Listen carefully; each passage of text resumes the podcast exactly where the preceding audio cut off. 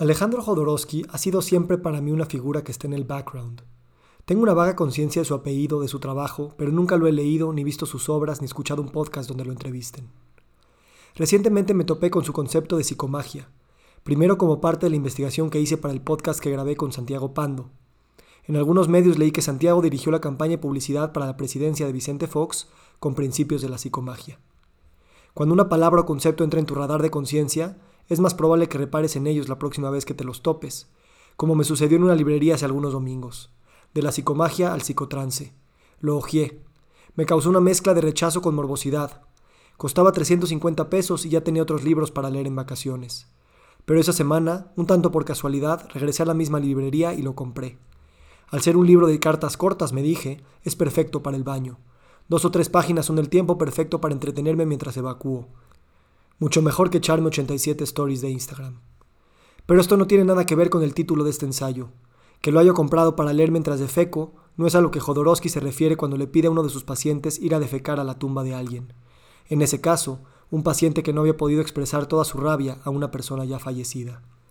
Este tipo de actos son actos psicomágicos, actos simbólicos para sanar, exorcizar o integrar una fuerte emoción, un trauma, una enfermedad o un condicionamiento de mucho tiempo.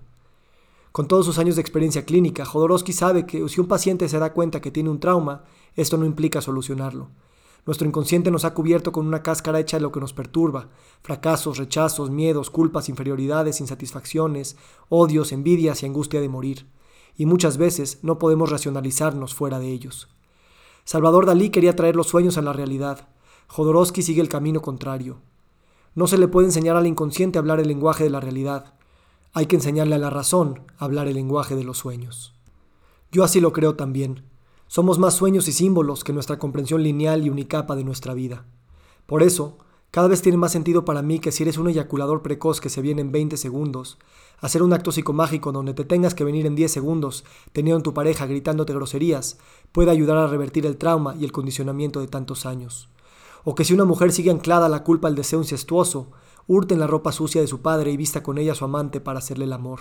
O, en otro caso similar, si tu marido te trata como si fuera su madre, tu suegra, hay que hacer lo mismo. Vístete con la ropa de tu suegra y haz el amor con tu esposo. ¿Te imaginas esto? Decirle a tu marido que fuiste a ver un psicólogo y esto fue lo que te recetó. Yo creo que tan solo contárselo, platicar de esto, tiene un efecto terapéutico enorme al visibilizar directamente una dinámica de pareja que lleva sucediendo desde el noviazgo. Si lo único que esta pareja hace es hablar de la tendencia del marido de tratar a su esposa como a su madre, tan solo las palabras los llevarán a un mayor nivel de profundidad en la relación. Ahora imagínate realmente hacerlo, ponerte las bragas de tu suegra y que tu esposo te coja. Qué liberador sería el terminar, bañarte, bañarse juntos, y dejar atrás a la madre para ahora coger y vivir con la esposa de verdad. No se me hace descabellado, al contrario, es un acto que muestra las verdaderas ganas de quererse sanar porque tener fe en que un acto así sea sanador es parte de la sanación. Solo se puede curar aquel que quiere ser curado. Además, dice Jodorowsky, en un acto de psicomagia el sanador no tiene que ponerse límites en la sanación. Y yo creo que esto aplica para cualquier tipo de sanación, controvertido o no. ¿Por qué poner límites? ¿No es la verdadera sanación la que sana el cuerpo intelectual, el emocional, el sexual y el corporal al mismo tiempo? ¿Por qué solo aplacar los síntomas, bajar la glucosa en sangre, bajar unos kilos y no transformarse en una nueva persona por completo? Me encanta porque en la psicomagia se parte la base que el paciente debe ser su propio sanador. La persona siempre es la que se cura por sí misma.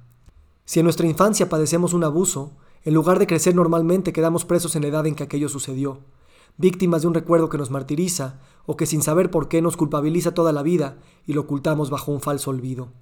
Intelectualmente nos comportamos como adultos, pero emocionalmente seguimos siendo niños.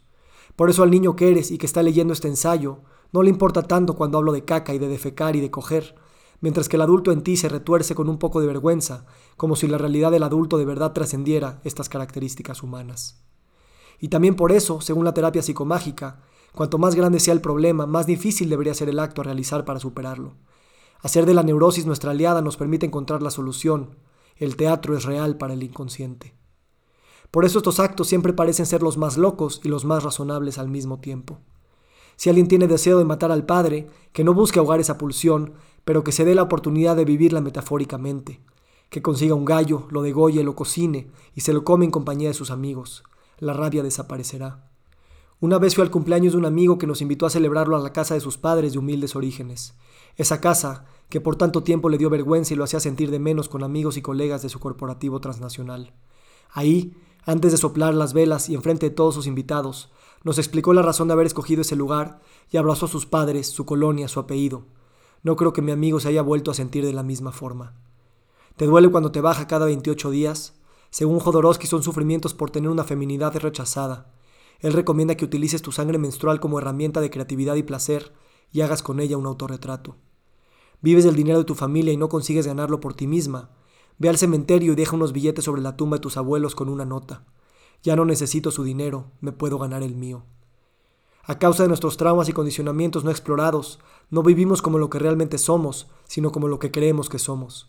Un acto de esta naturaleza modifica nuestras creencias y por lo tanto modifica lo que somos.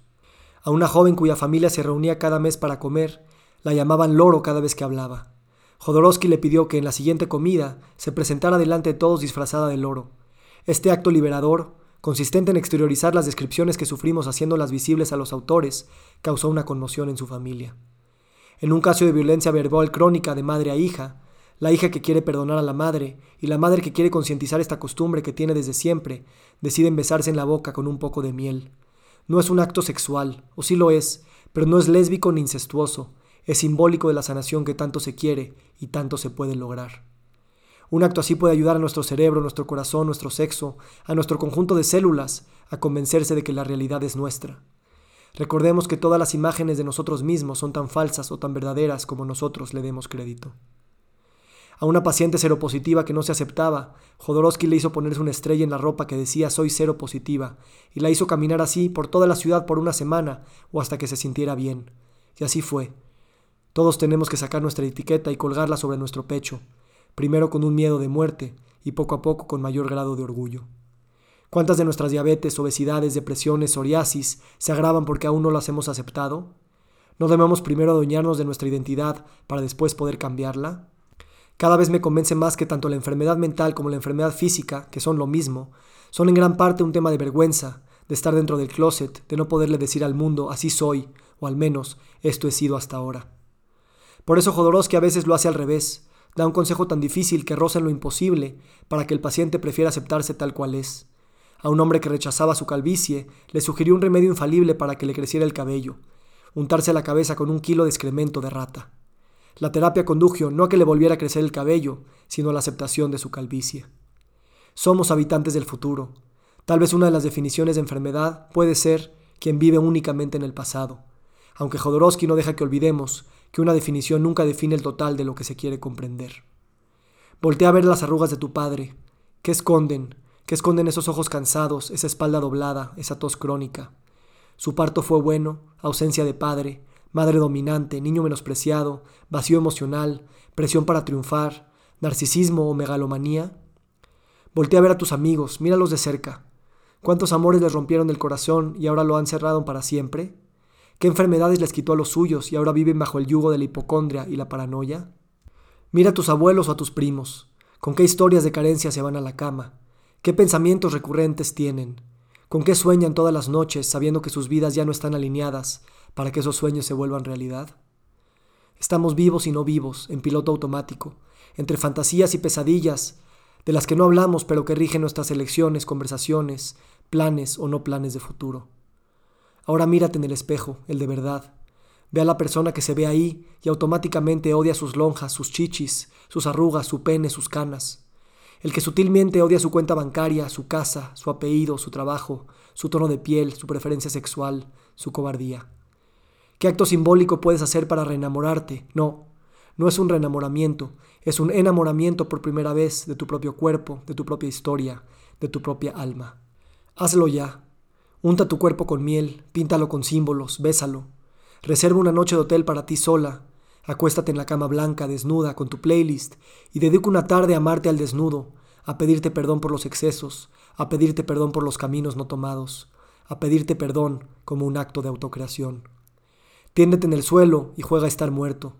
Ve a tu nacimiento, acurrúcate envuelto en sábanas calientes y húmedas. ¿Qué cosas te quisiera susurrar mientras esperas nacer? ¿Qué cosas le susurrarías a tus propios hijos si volvieran a nacer frente a ti? O ve un rato con tus muertos al cementerio, o con los que en tu corazón ya enterraste pero que siguen caminando en la periferia de tu vida. ¿Qué hay debajo de esa insensibilidad? ¿Qué hay debajo de esa violencia, esas ganas de control, esa indiferencia, esa forma tan característica de ellos para evadir las conversaciones difíciles? ¿De qué forma puedes darles y darte un regalo? Utiliza la magia de saberte una persona hecha de símbolos y abandona el personaje con el que te presentas en la vida diaria. Entrégate a la vida sin saber lo que eres. Sé libre de imaginar lo atroz. Sé libre de imaginar lo sublime. El mundo simbólico es nuestro hogar. No dejemos pasar más tiempo sin percibir la energía silenciosa que se acumula bajo nuestros pensamientos. Penetra en el ombligo de tu existencia y escarba en su fondo el recuerdo más antiguo, cuando el cordón umbilical vertía en ti la misma energía que nutre el universo. Ese cordón sigue conectado.